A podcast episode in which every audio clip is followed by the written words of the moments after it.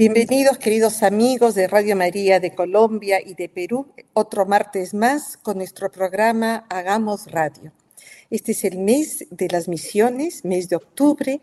El domingo pasado hemos celebrado la jornada del Domund, un día que nos recuerda nuestra vocación misionera. Y esta noche estaremos conversando del santo de hoy, de hoy día, San Antonio María Claret, un gran misionero fundador de los misioneros Hijos del Corazón Inmaculado de María, conocidos como misioneros claretianos. Ustedes en Colombia y también en el Perú los conocemos muy bien por su servicio a la iglesia, a la comunidad. Hoy día tenemos como invitado al padre Francisco San Martín, de, estamos conversando desde la ciudad de Córdoba, él es el superior de la Casa del Noviciado Interprovincial de las Américas. Muy buenas noches, Padre Francisco, muchas gracias por aceptar esta invitación. Buenas noches a ti, buenas noches a todos los que nos están escuchando. Agradezco esta invitación. Saludos a tantos colombianos y peruanos que, que recuerdo, que tengo como amigos, que ojalá estén en contacto y me estén escuchando. Desde el noviciado de Córdoba, interprovincial, noviciado para América de los claretianos, hoy celebrando esta fiesta tan linda, tan importante. Padre Francisco, es interesante que el padre Claret, del cual estaremos conociendo no solamente su historia, también su vida interior, su espiritualidad que lo motiva a lo largo de la vida, pero leyendo brevemente sobre su biografía, veo que cuando él va a Roma, ya siendo ordenado a los 28 años, quiere ser misionero y, es rechazado, tanto por los jesuitas como por la congregación Propaganda Fide, eh, por su mala salud. ¿no? Y le dan un título, un título que él va a amar mucho, que es ser misionero apostólico. Pero es como una esas situaciones claroscuras, yo diría, que se presentan en la vida de estos grandes santos, donde hay una, una misión, una vocación, un rechazo, luego una bendición. ¿Cuál es el contexto en que el padre Claret, en cual el padre Claret vive en el siglo XIX y que lo va a motivar a tener esta, este anhelo de ser misionero? Bueno, en realidad la vocación del padre Claré hay que verla desde, desde su niñez, ¿no? Evidentemente un, un, ser privilegiado por un llamado de Dios que desde muy pequeño siente y que también, como, como decías, el contexto histórico en el que él va desarrollando su vocación, su búsqueda, le hace como estar atento a todas las posibilidades que en ese tiempo le daba la iglesia, ¿no? A veces el tema de la enfermedad, por ejemplo, cuando va al noviciado de los jesuitas, o este, esto que te referías a la, salud, él lo ve como una señal de Dios, ¿no? Y desde ahí él no se rinde y sigue intentando hasta lograr sí este título de misionero apostólico, que en realidad es el título que en ese tiempo daba la iglesia a sacerdotes que quedaban liberados, por ejemplo, de una parroquia, de algo de estar estáticos en un lugar, para tener la libertad de ir, como él decía, ¿no? Como Jesús y los discípulos, de pueblo en pueblo. Eh, la realidad eclesial también de ese tiempo hacía que él sintiera esa necesidad de predicar, porque él decía que encontraba muchos sacerdotes de misa y de olla nada más, pero que el tema de la predicación de la palabra, de, del estar junto a la gente, por ahí eh, no era muy este, corriente, ¿no? Entonces, esas llamadas de la realidad lo hacen ser un, una persona eh, inquieta, diría yo, ¿no? Si uno lee la vida de él, es como que en, el sano concepto de, que está desconforme siempre, hasta que logra encontrar en, la congregación que funda en, los compañeros que se le unen esa, beta ¿no? misionera que tanto ansió y buscó en su vida. En, otro momento leo también que, el padre Claret como que tuvo muchas dudas, ¿no? que fue una persona como que que eso fue un signo en, su caminar, una persona que se iba cuestionando, pienso también en cuál era realmente la voluntad de Dios para su vida. Sí, eh, dudas en cuanto a ser fiel a lo que Dios le pedía, ¿no? Eh, también se, se, vislumbra esta, esta condición en tantas oraciones que él hace, eh, tanto directamente al Señor como por intercesión de María en quien se, se confiaba tanto, pero yo creo que es como ese, ese no diría yo miedo, el, el, sano temor de no estar haciendo lo que Dios le pide. ¿no? Y que si evidentemente que en ese tiempo a lo mejor no era tan complicado como ahora para descubrir muchas cosas, porque estaba todo muy organizado ¿no? en la iglesia y todo, pero él sentía que, había cosas que, que, no estaban y que él tenía que, que cubrir, ¿no? Entonces, el temor a lo desconocido también, el temor a no estar haciendo lo que Dios le pide, estar demorando un poco lo que él sentía que tenía que dar, eh, lo hacen aparecer como un hombre, yo no diría miedoso, pero sí eh, inquieto por, por, cumplir, digamos, con lo que Dios le pide. Padre, cuéntenos un poco de su infancia, de su vida, para que nuestros oyentes sepan de dónde viene el Padre Claret. Y como usted dice, hay que conocer sus primeros años ¿no? en esta vocación misionera. Bien.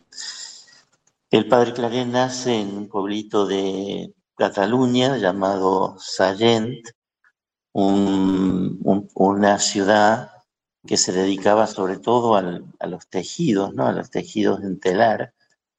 Eh, él es miembro de una gran familia, tiene muchos hermanos. En ese tiempo había mucha mortandad infantil, entonces este, eran familias muy numerosas. Eh, algo curioso de su infancia o de ser bebé es que su madre no podía alimentarlo porque no, no, tenía la leche suficiente, entonces lo llevaban todo el día a una vecina, que era la que lo amamantaba. ¿no? Algunos ven en esta situación ese aferrarse tanto a la figura de María como madre cuando él es ya mayor, ¿no? Esa, esa falta o esa ausencia de su madre lo hace volcarse de lleno a sentirse hijo de, María. Después, teniendo cinco años, él se preocupaba por lo que significaba la eternidad. La famosa frase del que él como niño repetía y pensaba siempre, siempre, siempre, lo atormentaba el hecho de que había personas que a lo mejor en toda la eternidad no iban a poder encontrar a Dios. y eso le, le da angustia, ¿no? Y lo hace, cuando ya mayor, recuerda esto y eso es lo que lo sigue impulsando a su actividad. Y también hay, hay otro elemento de su niñez que él era naturalmente bondadoso y servicial.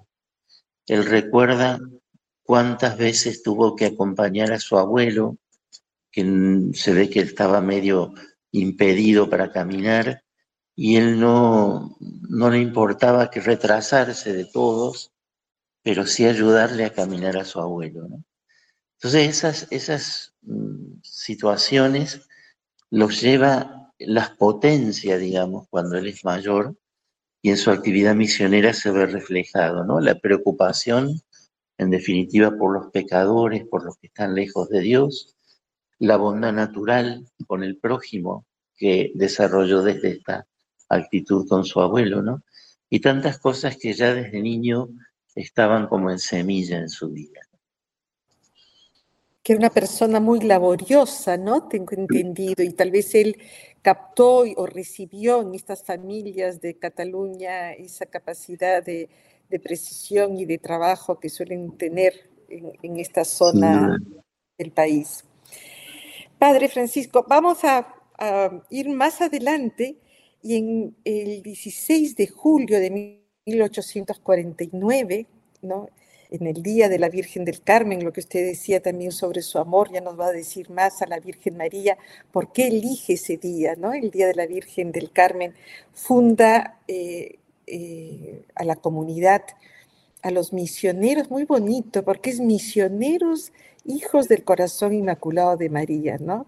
Como eh, poniendo esta, este reinado, esta prioridad de la Virgen. Cuéntenos un poco sobre esto, es sobre su amor a la Virgen María. ¿Por qué usted cree o ustedes ven que elige este nombre? Bien. La devoción a María, él la siente desde muy pequeño. Eh, otro aspecto de su niñez, ¿no? Él recuerda y resalta mucho que una de sus hermanas, Rosa, lo acompañaba a una especie de ermita que había cerca de Sallén, tenían que ir caminando, que era la Virgen de Fusimaña. Y a lo largo de su vida él recuerda siempre esa imagen, ese lugar. Creo que incluso siendo obispo vuelve a visitar el lugar donde su hermana cuando era chiquito lo acompañaba. En ese tiempo eh, estaba bastante difundida la devoción al corazón de María, pero él le da un cariz distinto. Desde ese eh, afán misionero, él ve a María como la que recibe en su corazón la palabra de Dios y allí la medita y de esa meditación brota, por ejemplo, el ir a servir a Isabel, ¿no? Brota el, el anhelo de servicio. Él le llama al corazón de María la fragua donde nos podemos formar, ¿no? Mm. Y de hecho, el corazón de María, creo que a, aún a nosotros hoy, sus hijos, sigue siendo un lugar de una escuela, ¿no? Un lugar donde aprendemos a escuchar la palabra y ponerla en práctica. Ahí el corazón de María nos enseña también cómo abordar en nuestra vida el misterio de Dios que a veces no se comprende, pero que hay que contemplarlo y recibir de ese misterio la luz que nos arroja tantas veces en el Evangelio esa frase, ¿no? Y ella guardaba estas cosas en su corazón. Entonces, él se siente como que en ese lugar del corazón de María, él es el lugar donde se forma. Y después que es la Virgen la que lo manda y lo lanza como si fuera una, una flecha, ¿no? una saeta, dice él, a, a misionar. Él tiene una oración hermosísima de consagración al corazón de María. Y el tema de la Virgen del Carmen, en realidad, eh, en ese tiempo en que él ya había madurado la idea de la, de la congregación y que se le habían unido algunos sacerdotes compañeros con la misma inquietud, le prestan, porque tampoco él tenía donde, mucho donde estar, en el seminario de Vic, que estaba vacío por las vacaciones de los estudiantes, les prestan ahí una piecita para que hagan una especie de, de retiro con estos compañeros. Y con la cercanía de la fiesta de la Virgen del Carmen, él decide ese día la frase célebre, ¿no? Hoy comienza una gran obra. Y aunque sus compañeros dicen, pero somos tan poquitos y todo eso, entonces él dice, bueno, pero en esa pequeñez y en esa humildad va a brillar aún más la grandeza de Dios, que es el que nos llama en definitiva. Y su devoción a María lo, lo tiene siempre, o sea, es es característica esa devoción, ¿no? Pero ya te digo, no una devoción estática y de contemplación de la Virgen, sino muy dinámica y nutriéndose en el corazón para salir a la misión. De hecho, el padre Clarela, la obsesión, entre comillas, que tiene es el misionar, ¿no? Él tiene, la visitación, ¿no? El llevar a Jesús a los otros. Como fue María que, lleva a Jesús, que va al encuentro de la necesidad de su prima. Así es, así es. Padre Francisco, y un año después, solo un año después, es nombrado arzobispo de Santiago de Cuba. Pero vamos a ir una pausa porque esto acá es, nos crea un poco de suspenso. De fundador lo llevan, lo mandan a Cuba a ser arzobispo. Sí, queridos amigos. Y que en realidad, en realidad el nombramiento no es un año después, sino unos meses después. Sí, en verdad es uno, no llega a ser un año después porque él lo funda en julio y es nombrado en mayo del, del siguiente año. Así que vamos a una pequeña pausa, ténganos paciencia, ya estamos con ustedes, queridos amigos.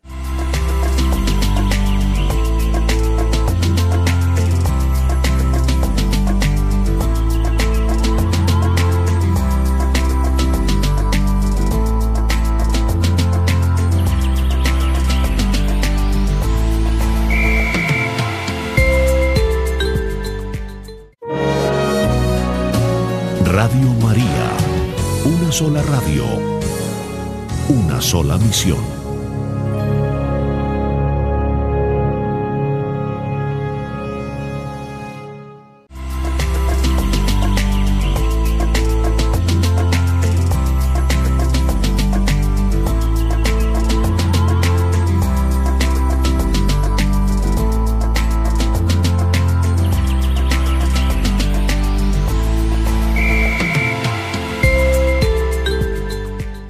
Amigos de Radio María de Colombia y Perú, regresamos a este espacio donde estamos conociendo la vida y obra de San Antonio María Claret con el Padre Francisco San Martín desde Córdoba, Argentina, entrando en su espiritualidad, en su misión.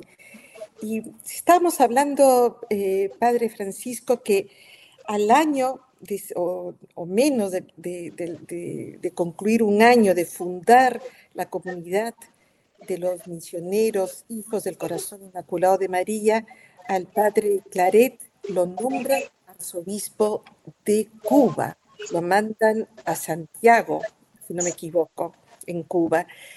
¿Qué, qué cambio para él, con un corazón dispuesto a fundar una comunidad ¿Cómo fue ese inicio y cómo fue su labor en Cuba?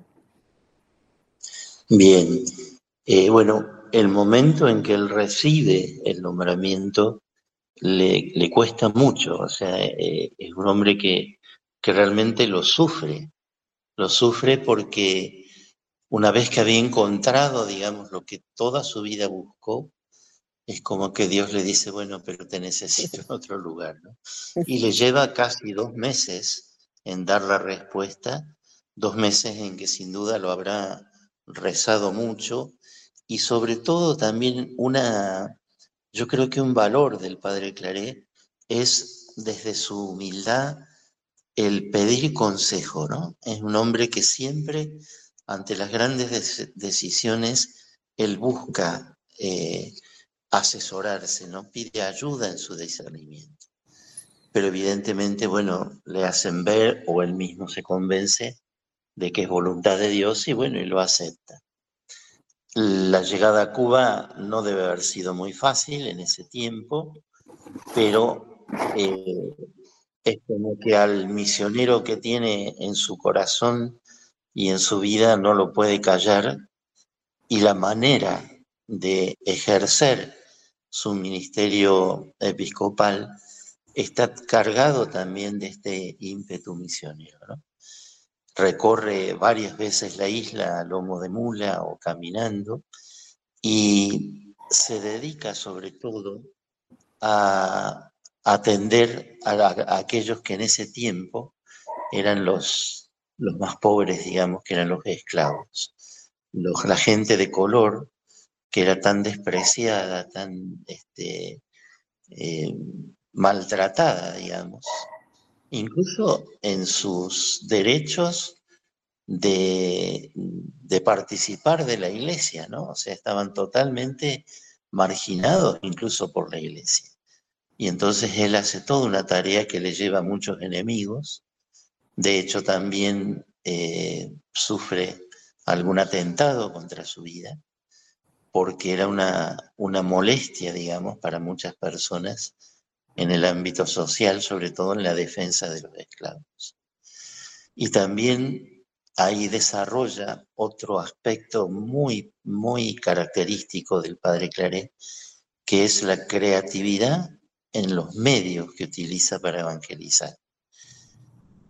Que se dedica sobre todo a todo el tema de la agricultura, de mm, hacer este, programas, digamos, de, cultivos, de, atención al campo, ya que era la actividad, digamos, que, que se realizaba en los lugares. Entonces, yo supongo que con lo que le costó la aceptación del episcopado, pero bueno, de esas personas que dicen, bueno, si Dios me lo pide, doy el paso y se lanza sin, sin tristezas ni nostalgias al, a la tarea que, que descubre, ¿no? Y aún ahí, él sigue conservando también un amor entrañable a los misioneros del corazón de María, tanto que hay varios que lo acompañan, digamos, en Cuba, y cada vez que podía regresar a España, se reunía con ellos, ¿no? Él, él no pierde nunca el contacto con la congregación y lo sigue animando desde donde está. Pero yo creo que lo de Cuba es sobre todo esa beta social que desarrolla tanto la promoción humana de los esclavos, de los más pobres, y el tratar de, incluir a esta gente que estaba tan relegada. Y también tengo entendido que potenció el seminario y, la, y, la, y, el clero. Hizo también un trabajo en ese sentido. Sí, la preocupación por el clero en él era constante. Lo que te decía que en España los curas de misa y de olla, eso lo, molestaban en el buen sentido mucho y trataban en, las oportunidades que tenía de formar a los sacerdotes, formar a los seminaristas. Él trabaja mucho también en la formación del clero. Eh, ¿Cuántos años se queda en Cuba, eh, Padre Francisco? ¿Cuántos años es obispo? Porque de ahí llega otro cambio importante. Es como que el Señor lo tiene de sorpresa en sorpresa, ¿verdad? De ahí lo nombra confesor de la reina de España, que no es poca cosa. Dios, es como meter un pájaro libre en una jaula, decía él, ¿no? Eh, creo que son cuatro o cinco años de que él este, constantemente está en actividad y recorre la isla. Pero bueno, como, como decís, cuando ya le había tomado el gustito y estaba en, su pleno este, apogeo de su labor episcopal, a la reina se le ocurre llamarlo como confesor, ¿no? Y pasar de una actividad de, de atender a los pueblos, de atender a la gente, él dice a atender a una sola persona, que es la reina, como confesor. Pero también ahí él le descubre la vuelta para seguir aprovechando desde esa situación en la que está, el seguir alimentando su vocación misionera y desarrollándola. Él aprovecha todo. pero no era una reina fácil de confesar, padre. Porque la fama de, la reina, de la reina Isabel, no Isabel la católica, es la otra Isabel. No era, era de, una vida muy fácil. Entonces yo imagino lo que debe haber significado para él eh, ser confesor de esta reina. Y, pero antes de llegar a eso, ¿qué cualidades habrá tenido el padre Claret para que tantos sacerdotes en la España tan religiosa del siglo XIX, porque seguía siendo religiosa, haya identificado la reina a este obispo? ¿Qué cualidades ya, lo hacían famoso, entre comillas? Sí, bueno, él en España eh, dejó eh, o tenía una, una reputación muy buena eh, sobre todo en este, en este aspecto ¿no? de, su ser misionero, de su ser comprometido. ¿no? Y entre los obispos, que él había frecuentado a varios obispos en España, eh, se ve que quedó la imagen y sin duda que, bueno, la reina habrá consultado también, porque en ese tiempo estaba muy unido, ¿no? La iglesia con, con, la, con la autoridad este, monárquica y desde ahí habrá recibido ese consejo de, de nombrarlo a él. Pero bueno, para él no fue nada fácil de nuevo este, esto de, cambiar, digamos, desde la libertad de Cuba hasta la, jaula de oro del palacio. ¿no? Y después la reina es destituida, es exiliada, tiene que ir a Francia y padre Claret la tiene que acompañar. Claro, porque eh, el estar en el palacio no le fue fácil, no solamente por esto que le afectaba por no poder misionar, aunque él aprovechaba todos los viajes para misionar, pero además porque fue motivo de muchas calumnias, de muchas persecuciones de parte de la gente enemiga, digamos, de la monarquía, y entonces a él lo metían en la misma bolsa, digamos si bien él en lo político, en ese tiempo, él decía que no quería meterse en, lo político así este, de la época, pero era inevitable que lo identificaran con el poder monárquico, entonces tuvo también que, exiliarse. Ahora, ¿podría eh, eh, compartirnos, padre, cuál era el contexto eh, político que llevó a esa revolución en España para comprender este exilio? Sí, yo creo que en definitiva fue la disputa del poder de la familia real, digamos, este, en, la búsqueda del, heredero, digamos. Entonces había algunos a favor de los famosos y otros, y entonces se daba, se daba este conflicto que se fue agudizando cada vez más. Y terminó sí con esto de, bueno, del exilio, digamos, de la reina y de toda su camarilla, digamos. Por eso también él tiene que irse y acompañar. Pero la dinastía Borbón continuó, ¿no? Así No hubo ningún problema. ¿Y qué sucedía, eh, padre, con la comunidad durante todo ese tiempo? ¿Cómo fue, cuál fue el vínculo que siguió manteniendo padre Claret con la comunidad que él había fundado?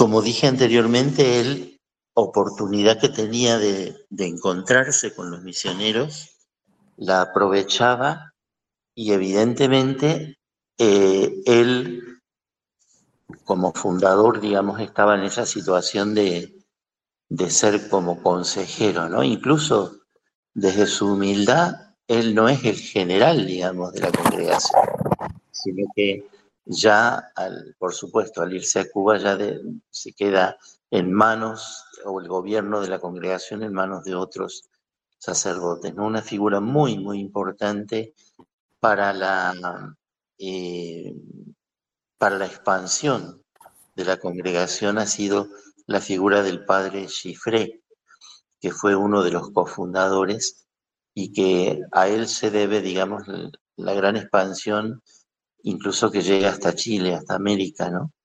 Tanto que en vida del padre Claré, estando él en Cuba, se alegra porque ese era uno de los deseos que él nunca pudo lograr de llegar hasta las tierras sudamericanas, pero él miraba a América, le decía como la viña joven, ¿no? Que había que, atender. Y eh, él sigue respaldando a los misioneros.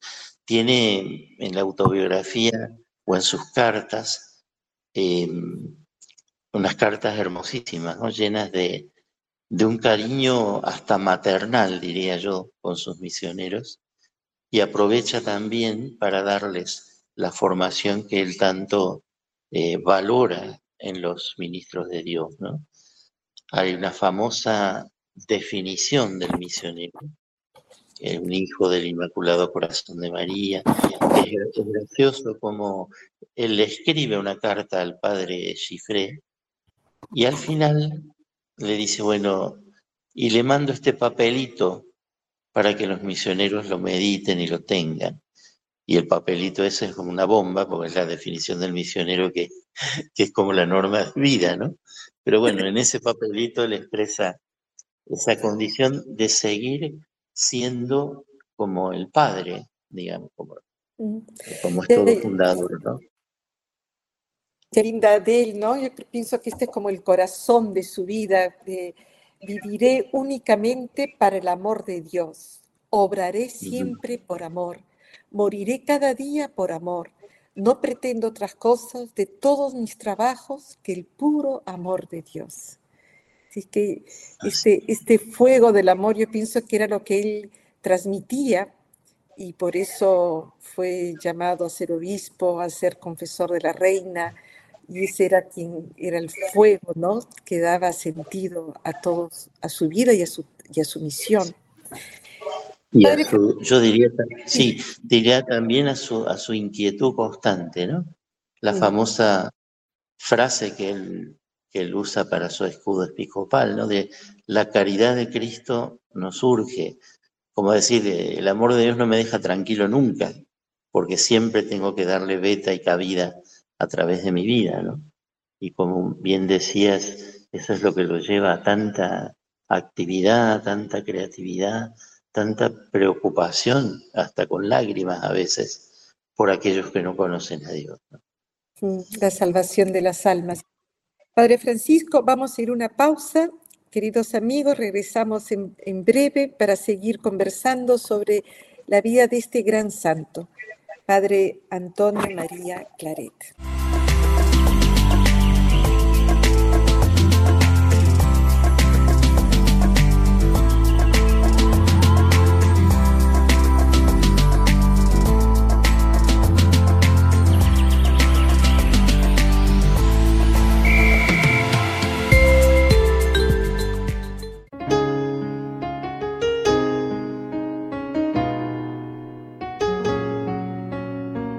María está contigo.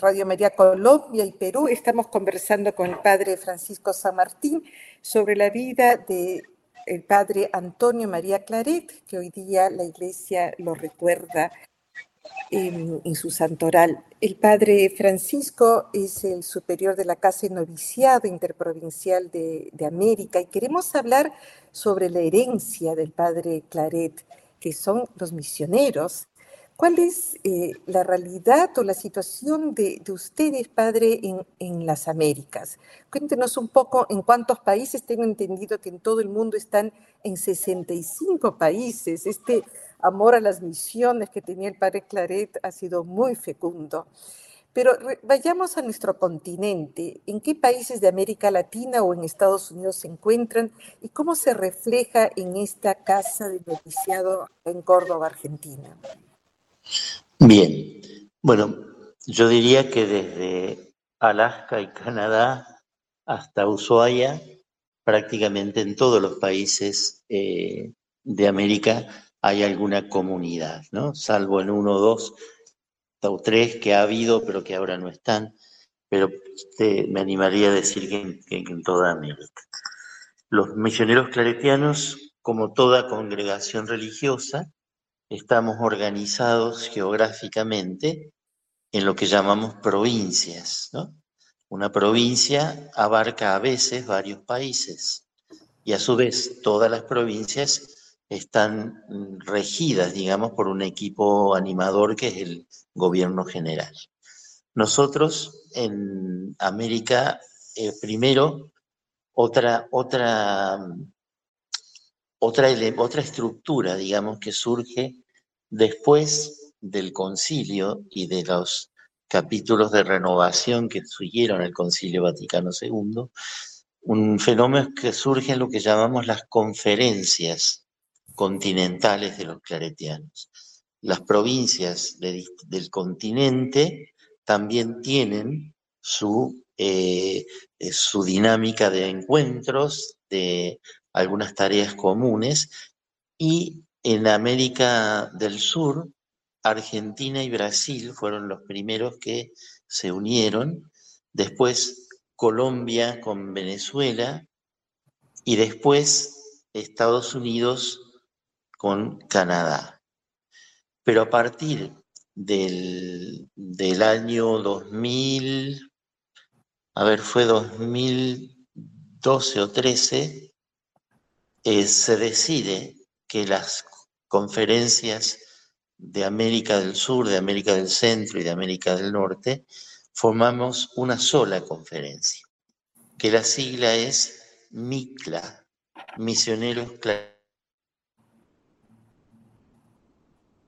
Las actividades que se tienen en común está la formación de los futuros misioneros ante la baja grande de vocaciones que hay, es como que es más fácil reunir toda la fuerza formativa en uno o dos países con el personal para la formación y no tener cada provincia, digamos, su noviciado, su aspirantado, su casa de formación.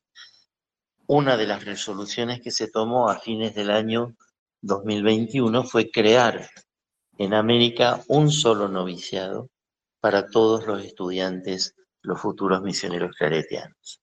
Hasta ese momento había dos, uno en Guatemala y otro en Medellín. Y eh, a partir del 2022, el año pasado, tuvimos la primera experiencia del noviciado interprovincial, digamos, para América.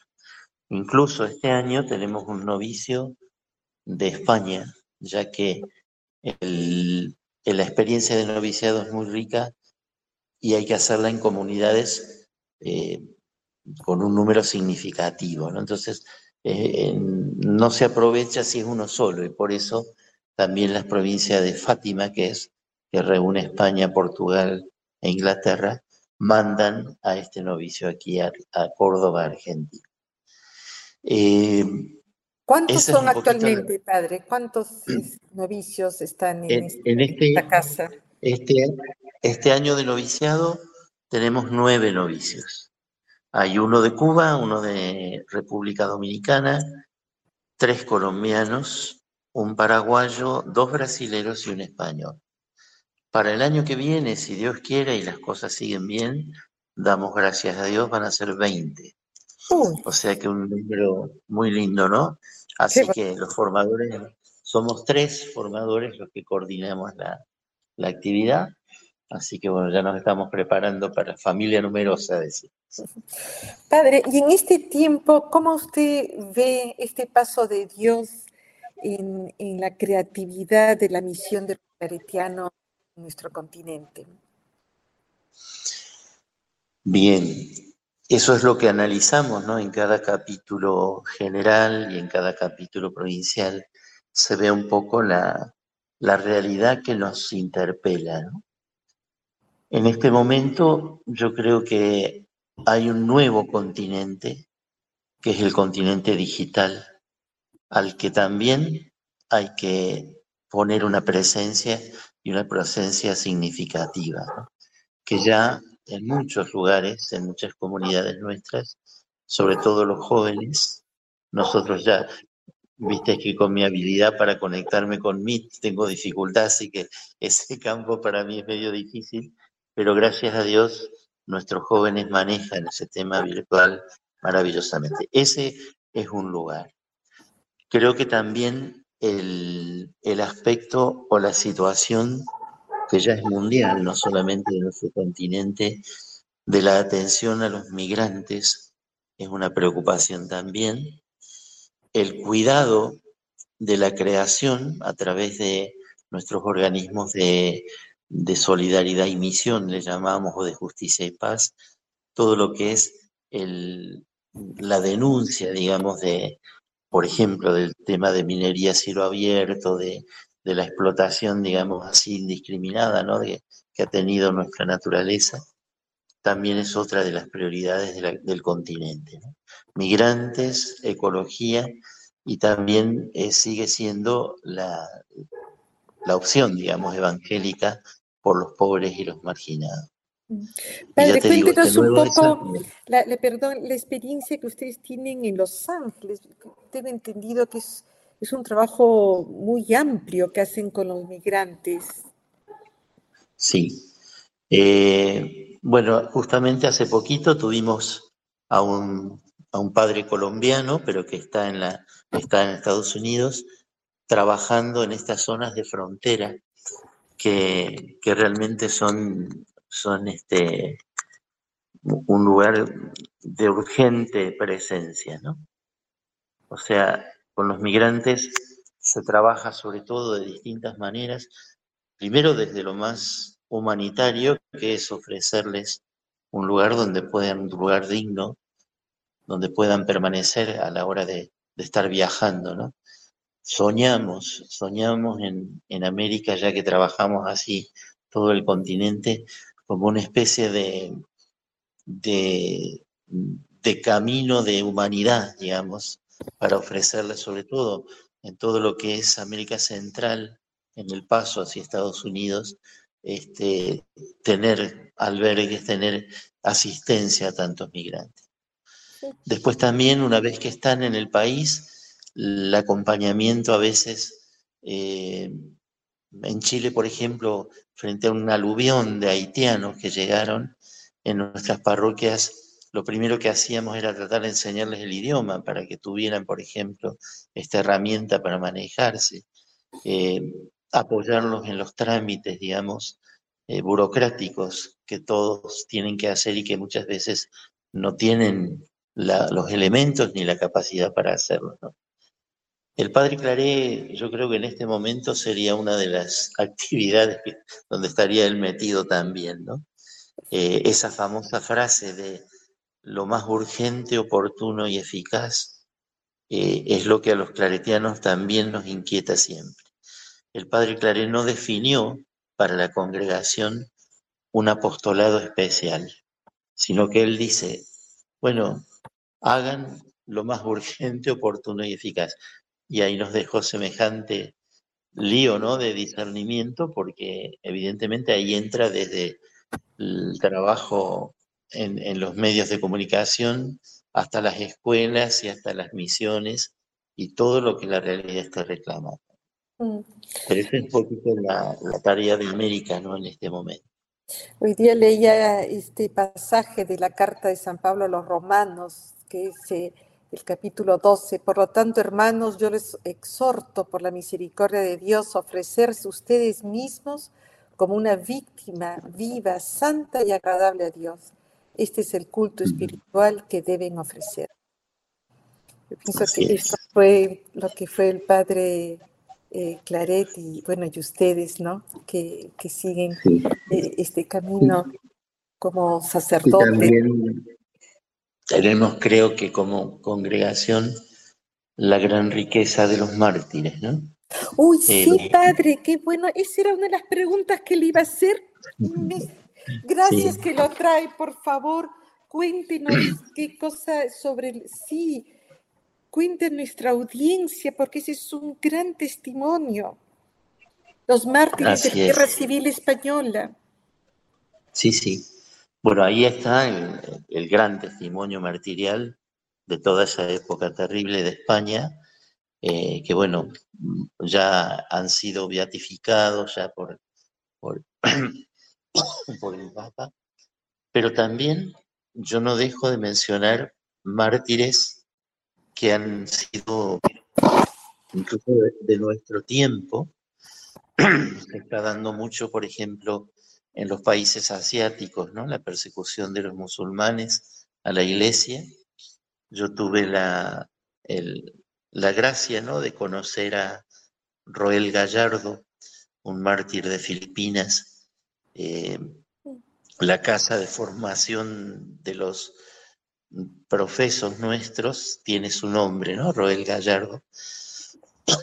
Este sacerdote muy sencillo, muy humilde, era director de un colegio ahí en Filipinas y fue secuestrado por, por las, las, los grupos fanáticos, digamos, de los musulmanes. Ojo, los musulmanes tenemos con ellos una linda relación en muchos países, pero como en todos lados hay, hay grupos más fundamentalistas y fanáticos que, bueno, son los que hacen esto. Y él, bueno, fue secuestrado con algunos docentes y alumnos del colegio y después de torturarlo y de tantas cosas lo, lo mataron.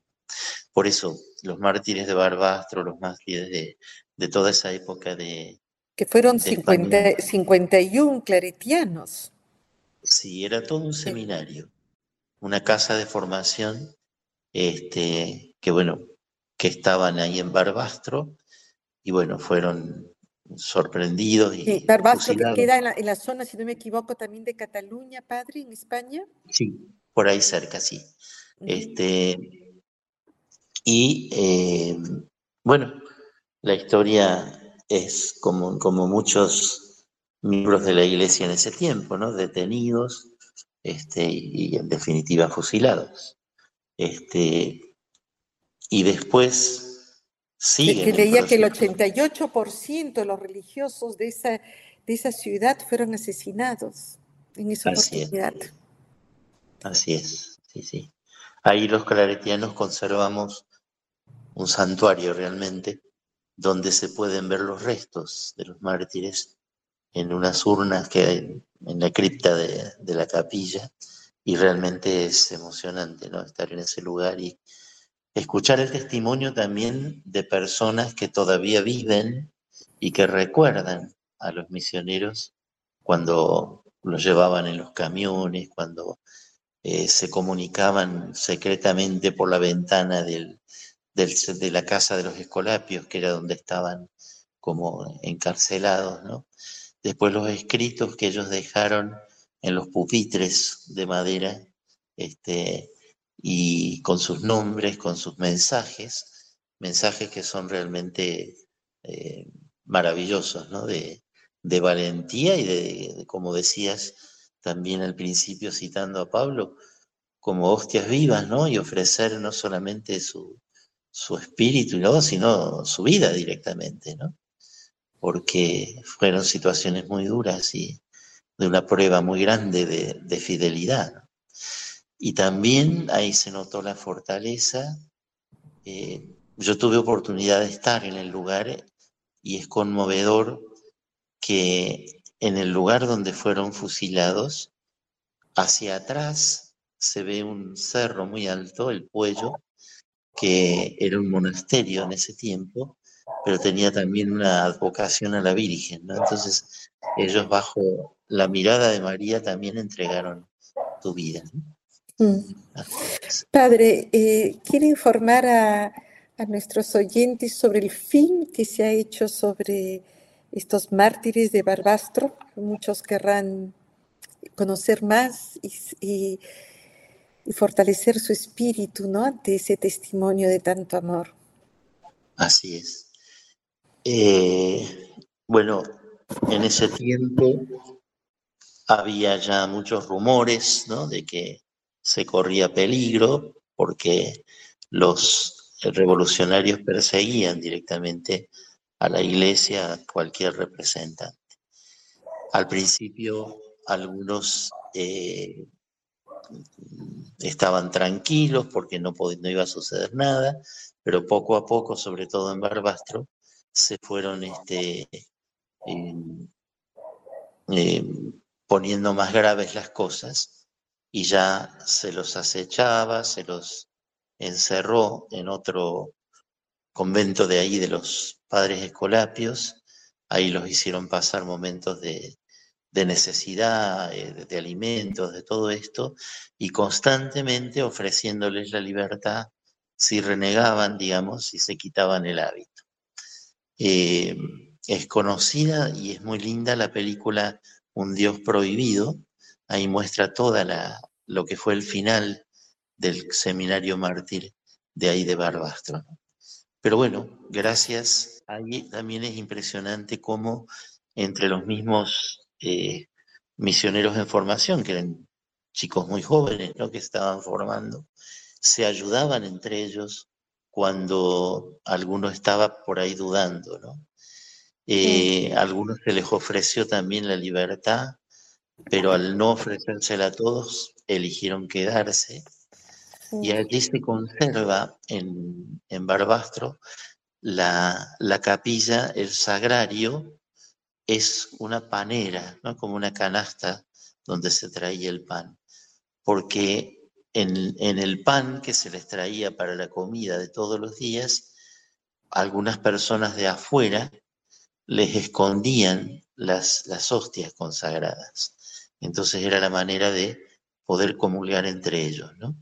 Y cuando ya se acabaron las hostias, que quedaba una sola o dos, la recibía alguno y hacían como un momento de oración en torno a esa persona que lo había recibido como si fuera el Santísimo que la conservaba. Entonces, ahí han hecho un, un, sagrario muy bonito, que es la canasta como con hostias pegadas todo alrededor, ¿no? Recordando esa manera que ellos también tenían de sostenerse, ¿no? Y por mm, supuesto de celebrarse. Las el pasaje que estuve leyendo antes continúa así. No tomen como modelo este mundo, por el contrario, transfórmense interiormente renovando su mentalidad a fin de que puedan discernir cuál es la voluntad de Dios, lo que es bueno, lo que le agrada, lo perfecto. O sea, estos mártires no se dejaron seducir, ¿no? Por, la propuesta que le hacían eh, sus, sus captores y, siguieron fieles a su, a su vocación y a la comunidad. En el grupo de, sin duda, en el grupo de Barbastro había un argentino también. A él no lo mataron porque por cuestiones diplomáticas no querían meterse en problemas y él fue uno de los grandes testimonios, digamos, sobre cómo fue el final de los, de los mártires. Padre, muchísimas gracias. Estamos llegando al final de nuestro programa. Si quiere dejarnos con una frase más o algún sentir de Padre Claret que ilumine nuestra vida de hoy, porque creo que estos, cada santo es profeta eh, para nuestros tiempos, para sus tiempos principalmente, pero quedan, ¿no? Para toda la riqueza de nuestra iglesia y no, vivimos tiempos no fáciles, como todos sabemos. Eh, hay, hay, situaciones mundiales de guerra que, muy delicados en este momento y no sé si quiere terminar este programa como iluminando la realidad que vivimos con unas palabras, un sentir del Padre Claret. Yo creo que en este momento tan difícil, me parece que el Padre Claret nos invitaría a, no aflojar en esta convicción de traer al mundo la presencia de Dios Padre, el amor maternal, digamos, de María, eh, y la exigencia que cada uno de nosotros tiene que hacerse en su entrega para mejorar este mundo en lo que nos toca. ¿no?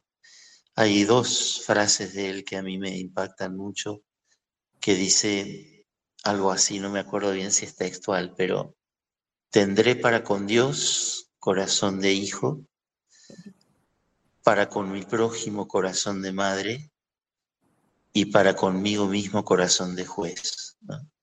La exigencia personal, pero para seguir derrochando ese amor. Y lo último también, la famosa oración apostólica. Señor y Padre mío, que te conozca y te haga conocer que te ame y te haga amar, que te sirva y te haga servir, que te alabe y te haga alabar por todas las criaturas. Ahí yo creo que está el, secreto de, de salvar al mundo. Muchísimas gracias, Padre Francisco. Hemos estado dialogando con el Padre Francisco San Martín desde Córdoba, Argentina, sobre la vida de San Antonio María Claret fundador de los misioneros Hijos del Corazón Inmaculado de María. Muchísimas gracias, Padre, y hasta otra oportunidad. Y con ustedes, queridos amigos de Radio María de Colombia y de Perú, hasta el próximo martes, Dios mediante.